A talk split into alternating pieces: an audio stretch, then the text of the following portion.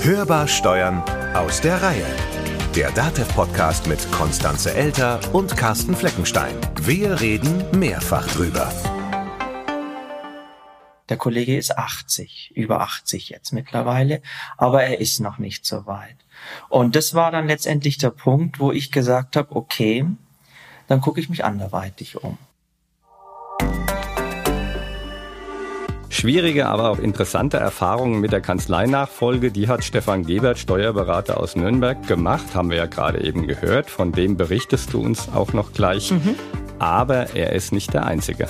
Ja, wir haben uns mal auf die Suche gemacht nach einigen Steuerberaterinnen und Steuerberatern, die Erfahrungen mit der Kanzleinachfolge schon gemacht haben, gute wie schlechte. Und ähm, die können uns allen vielleicht so ein bisschen als Beispiel, entweder als gutes oder als abschreckendes Beispiel dienen. Ja, und darüber reden wir heute in der zweiten Folge unserer Staffel Kanzleinachfolge besser nicht verschieben. Das Thema kann ja sehr emotional werden, also für alle Beteiligten, vor allem natürlich für Inhaber oder Inhaberin, aber natürlich auch für Angestellte. Ja, und das sind, das macht man gar nicht denken, das sind strategische Aspekte, die man bei der Nachfolgeregelung auf jeden Fall beachten muss. Wir haben ja schon für die erste Folge dieser Staffel mit Sandra Weigert gesprochen, Geschäftsführerin der Unternehmensberatung Weigert in Neumarkt. Und sie bringt das nochmal auf den Punkt. Es gibt auch bei Käufer und Verkäufer Liebe auf den ersten Blick. Und ich kann schon ableiten, wenn Verhandlungen und Gespräche gut funktionieren und auch weitgehend reibungslos funktionieren, dass dann der weitere Verlauf der Übergabe auch gut geht.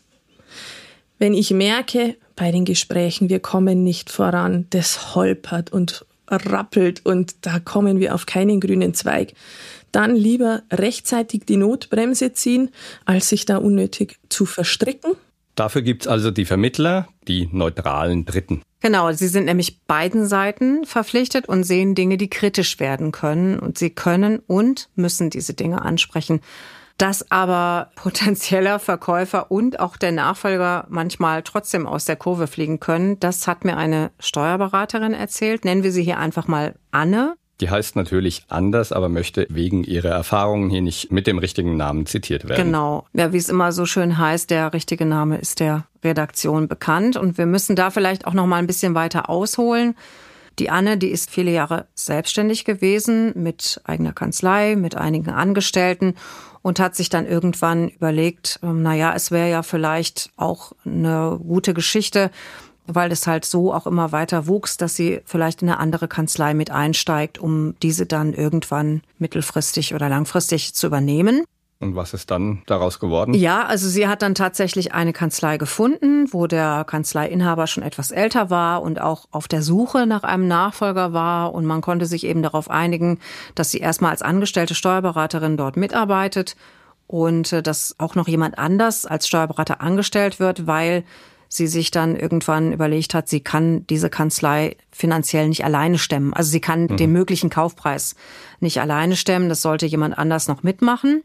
Da hat man auch jemanden gefunden und die beiden potenziellen Nachfolger haben sich auch super verstanden.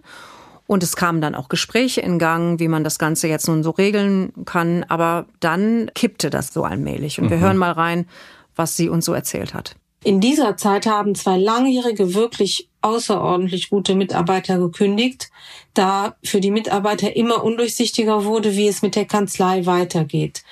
Und das lag daran, dass unbedacht Überlegungen in den Raum geworfen wurden, eine größere Steuerberatungsgesellschaft mit an Bord zu holen.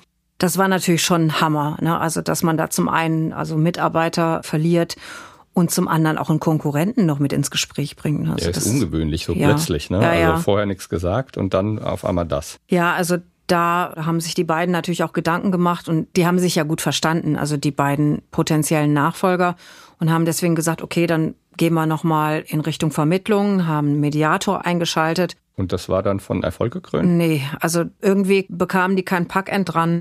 Die Verhandlungen fingen dann an, mich wirklich zu zermürben da wir uns nur noch im Kreis gedreht haben. Und nach und nach stellte sich dann heraus, dass ein Kauf unmöglich war. Letztendlich wurde dann klar, dass es im Wesentlichen an zwei Punkten scheitern musste. Der alte Steuerberater konnte überhaupt nicht loslassen und wollte nicht nur überleitend tätig sein, sondern auch weiterhin ein Mitspracherecht haben und am Gewinn beteiligt sein. Bei gleichzeitiger Inanspruchnahme der Steuerbegünstigung für die Veräußerung.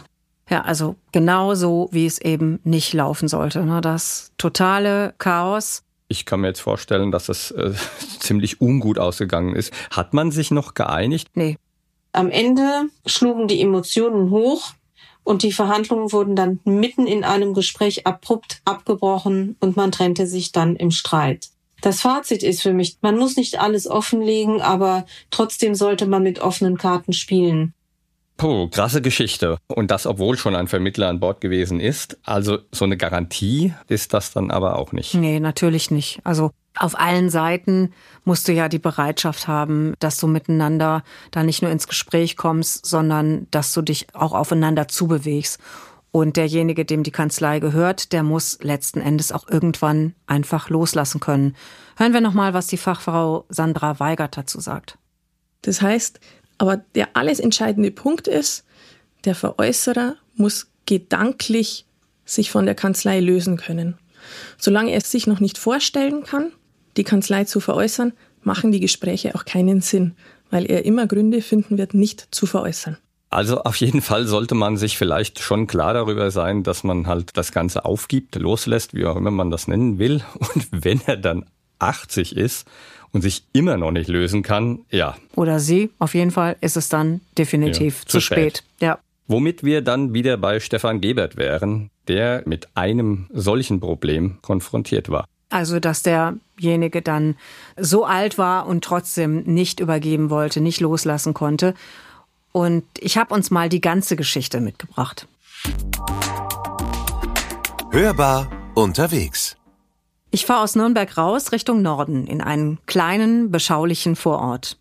Eine wenig befahrene Straße, die schmalen Gehsteige links und rechts sind bedeckt mit Laub von altem Baumbestand.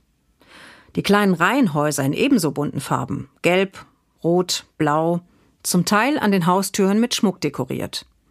Eine Gegend, wo ich nicht zwingend die Räume eines Steuerberaters erwarte. Die Kanzlei selbst liegt in einer winzigen Stichstraße in einem hellgelb gestrichenen Wohnhaus. Überall an den Fenstern halbhohe Gardinen, im Vorgarten ein Meter hohe Pflanzkübel. Innen öffnet das Büro den Blick in die ruhige Nachbarschaft. Nach hinten raus ein kleiner Garten, der Rasen kurz geschoren, in der Mitte ein noch junger Kirschbaum. Auf dem Balkon ein Holztisch, an den sich Stühle anlehnen. Die Kanzlei von Stefan Gebert besteht aus zwei einzelnen Wohnungen. Ungewöhnlich. Es ist auch eine etwas ungewöhnliche Geschichte einer Unternehmensnachfolge. Eine, die vom ersten Tag eine Erfolgsgeschichte war. Einige Tassen Grüntee später kramt Stefan Gebert in den Erinnerungen dieser noch jungen Geschichte. Gebert ist 40 Jahre alt, Steuerberater seit 2014, nach dem Studium in einer Kanzlei angefangen, die er eigentlich übernehmen sollte. Was trotz des hohen Alters des Vorgängers dennoch nie passierte. Der Kollege ist 80, über 80 jetzt mittlerweile, aber er ist noch nicht so weit. Und das war dann letztendlich der Punkt, wo ich gesagt habe, okay, dann gucke ich mich anderweitig um. Also auf die Suche machen. Gebert inserierte in der Datev Kanzleibörse und kam recht schnell mit der Kanzlei im Nürnberger Norden in Kontakt. Eine Kanzlei und ein Kanzleiinhaber, der loslassen konnte und der bis heute nebenan wohnt. Von Anfang an deckte sich alles mit Geberts Erwartungen. Also ähm, ich habe mir vorgestellt, okay, da bin ich, da ist der Berufsträger und das sind noch zwei Mitarbeiter und das ist sicherlich eine sehr, sehr kleine Einheit. Aber ich muss sagen, ich wollte das, weil ich mir das vorstellen konnte und weil ich mir das zugetraut habe. Ja, das ist, ist etwas Kleines, ja, das kann man äh, beherrschen. Das ist kein Riesenschiff, ja.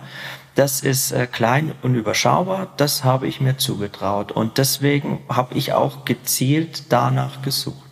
Und recht schnell gefunden. Aber ob die Chemie auch hier passen würde?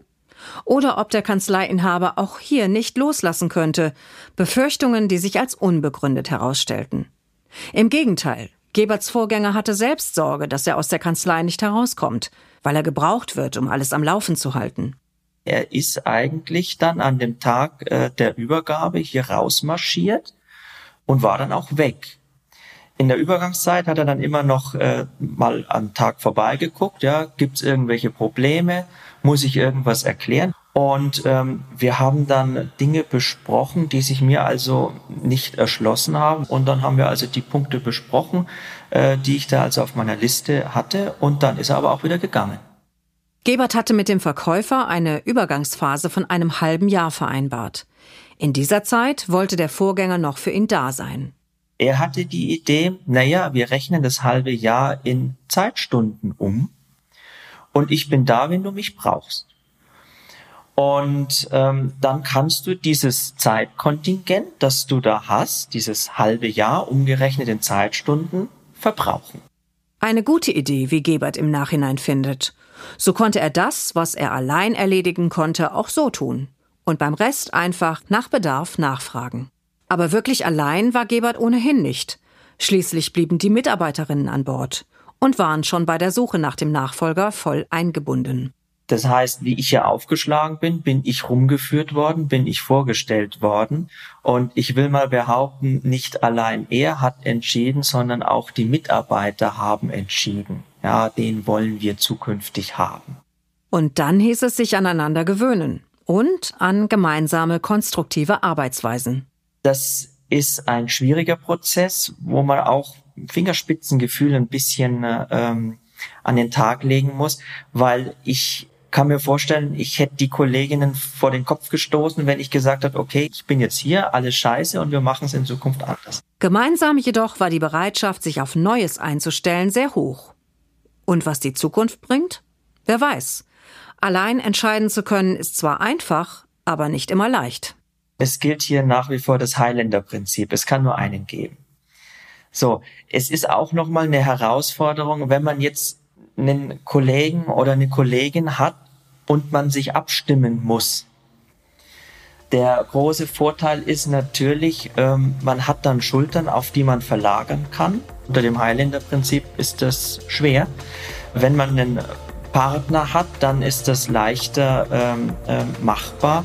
Aber auch hier wieder ist es halt wichtig, den Partner oder die Partnerin zu finden, weil man arbeitet täglich miteinander und man muss sich natürlich auch verstehen. Also das ist wie so eine Ehe.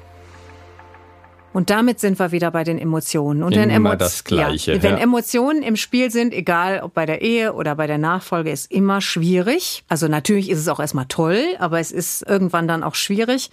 Und deswegen sollte man sich vielleicht so ein bisschen zurücknehmen und auch mal ohne die Emotionen auf das Thema drauf gucken. Man sollte eigentlich alle Fragen möglichst schon im Vorfeld klären die Karten auf den Tisch legen, was ist das Ziel, wie ist unsere Vorgehensweise, auch definieren, was tun wir. Es ist die Aufgabe des Veräußerers, die Mandanten mit an Bord zu nehmen, den jungen Nachfolger dort schon einzuführen bei den Mandanten. Es sollte die Zeitspanne der Mitarbeit und der Umfang der Mitarbeit auch definiert werden. Ziel ist ja eine erfolgreiche Übergabe und nicht ein Hin und Her. Das verunsichert schlicht und ergreifend Mitarbeiter und Mandanten und tut keinem gut. Diese ganzen Beispiele zeigen, wenn der Kanzleichef sich nicht im Klaren darüber ist, was er eigentlich wirklich will und auch noch Infos zurückhält, dann ist die ganze Sache schon im Vorfeld zum Scheitern verurteilt und alle Parteien hätten sich das sparen können. Wie es besser laufen kann, das haben wir gehört am Beispiel von Stefan Gebert. Da wollte eben der alte Chef eher früher als später raus und das hat auch geklappt. Ja, und dann klappt es auch mit dem Nachbarn. Natürlich hängt sich immer nur an demjenigen, der seine Kanzlei verkaufen will, sondern auch am potenziellen Nachfolger. Und worauf der oder diejenige achten sollte, darüber reden wir im dritten Teil der Staffel. Und jetzt noch ein Hinweis. In eigener Sache. Seit drei Jahren ist der DATEV-Podcast Hörbar Steuern auf Sendung. Und daher wird es Zeit, dass wir mal bei euch genauer nachfragen, warum ihr überhaupt Podcasts hört, Was ihr von unserem Podcast haltet was ihr gut findet. und was wir noch besser machen können. Deswegen beteiligt euch an unserer aktuellen Umfrage. Damit wir wissen, was ihr wollt. Den Link zur Umfrage findet ihr natürlich in den Show Notes. Oder auf unseren Internetseiten. Wir, sagen Danke fürs Mitmachen. Das war Hörbar Steuer in der DATEV Podcast. Wenn es euch gefallen hat, dann abonniert uns doch und natürlich gerne weiterempfehlen und im Podcatcher eurer Wahl bewerten. Und wie immer, wenn ihr uns was sagen wollt, schreibt ihr es am besten auf unter podcast.datev.de. Aber ihr könnt uns natürlich auch tatsächlich etwas sagen beziehungsweise auf unsere Mailbox sprechen. Das geht unter der Telefonnummer 0800 082 6782. Mein Name ist Konstanze Elter. Mein Name ist Carsten Fleckenstein. Wir wünschen euch eine gute Zeit. Bleibt optimistisch. Und hört wieder rein. Hörbar Steuern. Der DATEV-Podcast.